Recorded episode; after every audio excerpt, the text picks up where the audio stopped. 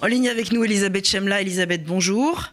Bonjour Paul. Alors, nous allons ensemble parler des municipales. On va essayer de les résumer en quatre points. Abstention record, primo sortant, bon score euh, du Rassemblement national, effondrement de la République euh, en marche. Est-ce que ce sont des euh, résultats nationaux qui vous surprennent, Elisabeth? Non, je crois qu'ils sont extrêmement logiques. on ne pouvait pas, après l'intervention du président de la République et du Premier ministre, imaginer qu'il n'y aurait pas une abstention record euh, à ces élections. Donc là, rien de très surprenant. Euh, le bon score du Front National et des écologistes, euh, il était également attendu. Tous les commentateurs soulignaient qu'on devait s'attendre à quelque chose qui ressemble à ça. Nous y sommes. Et l'effondrement de la République en marche, ben, je dirais que d'abord on savait la fragilité pour ces élections municipales euh, du parti euh, présidentiel qui n'a pas d'ancrage local. Le moins que l'on puisse dire, c'est qu'il sort de ce premier tour en étant, en ayant carrément largué les amarres, ce qui pose quand même un problème énorme.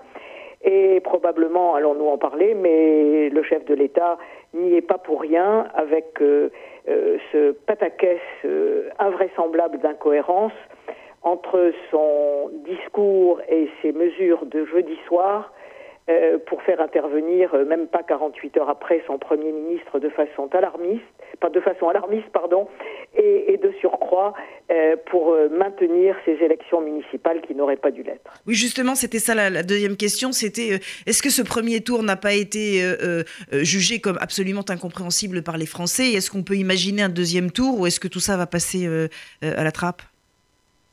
Écoutez, il était, euh, il était euh, d'une certaine façon incompréhensible. Même tous ceux qui sont allés euh, voter, je l'ai vu moi ici à Trouville où je me trouve, en pleine campagne électorale, euh, tous ceux qui sont allés l'ont fait par, euh, par devoir civique, parce que, parce que la, la, la, vie qui continue est importante, bien entendu, en prenant des précautions qui ont été tout à fait respectées. Mais euh, on ne pouvait pas, entendant successivement le chef de l'État puis le Premier ministre, j'enfonce là des portes ouvertes, pardon, mais on ne pouvait pas imaginer que les Français allaient maintenir leur position majoritairement d'aller voter. Euh, pour le reste, ça pose un énorme problème qui, euh, je pense, va être résolu très rapidement, euh, c'est-à-dire le problème du deuxième tour. pour ma part, je suis absolument convaincu qu'il n'aura pas lieu.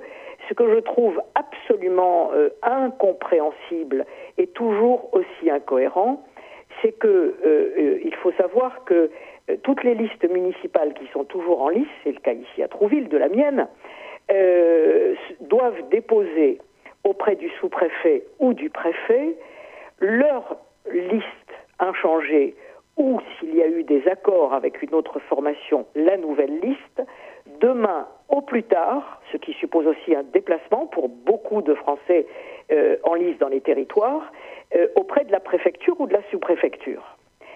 Par conséquent, venir nous dire que on va consulter le conseil scientifique, que l'on va euh, consulter les partis politiques et qu'on donnera une réponse demain de la part du chef de l'État comme du Premier ministre. Le Premier ministre au moins sait de quoi il s'agit quand il s'agit des, élections municipales, Édouard Philippe au Havre. Euh, euh, c'est absolument à nouveau incohérent. C'est-à-dire qu'aujourd'hui, il y a des, des, dizaines et des dizaines de milliers d'élus, d'élus ou d'éligibles plus exactement, qui sont dans l'attente, dans une angoisse terrible, pour demain, 18 heures dernier délai, de savoir si oui ou non, avec tout ce que cela suppose derrière, y compris les tractations entre listes, de savoir si oui ou non ce deuxième tour va avoir lieu. C'est incompréhensible, c'est incohérent, et pardonnez-moi de le dire ainsi, c'est totalement irresponsable. Rendez-vous compte de ce qui se passerait avec les dirigeants que nous avons si nous étions nous sommes dans une guerre contre un virus, d'accord. Mais si nous étions dans une guerre, c'est absolument effroyable. Voilà. Je suis désolée de le dire comme ça. C'est peut-être un petit peu, un petit peu violent, un petit peu choc, mais je le ressens profondément.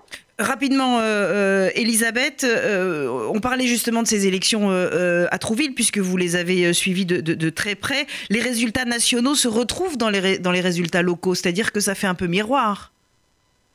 Oui, ça fait miroir, notamment, ce qui vous voulez, c'est surtout sur le, sur le comportement des, électeurs que ça fait miroir, puisque nous avons ici une très forte abstention, ayant, comme dans beaucoup, beaucoup, beaucoup de territoires, énormément de, de personnes âgées. C'est vrai à Deauville, c'est vrai à Trouville, et peut-être plus même à, Trouville. Euh, pour le reste, il y a des différences. Par exemple, le Front National, enfin le Rassemblement National, pardon, euh, n'a pas réussi à, monter sa liste. Et ces électeurs, contrairement à ce que nous pensions les uns et les autres, euh, ont plutôt décidé hier de ne pas aller voter plutôt que de se reporter sur tel ou tel, tout tel ou tel candidat.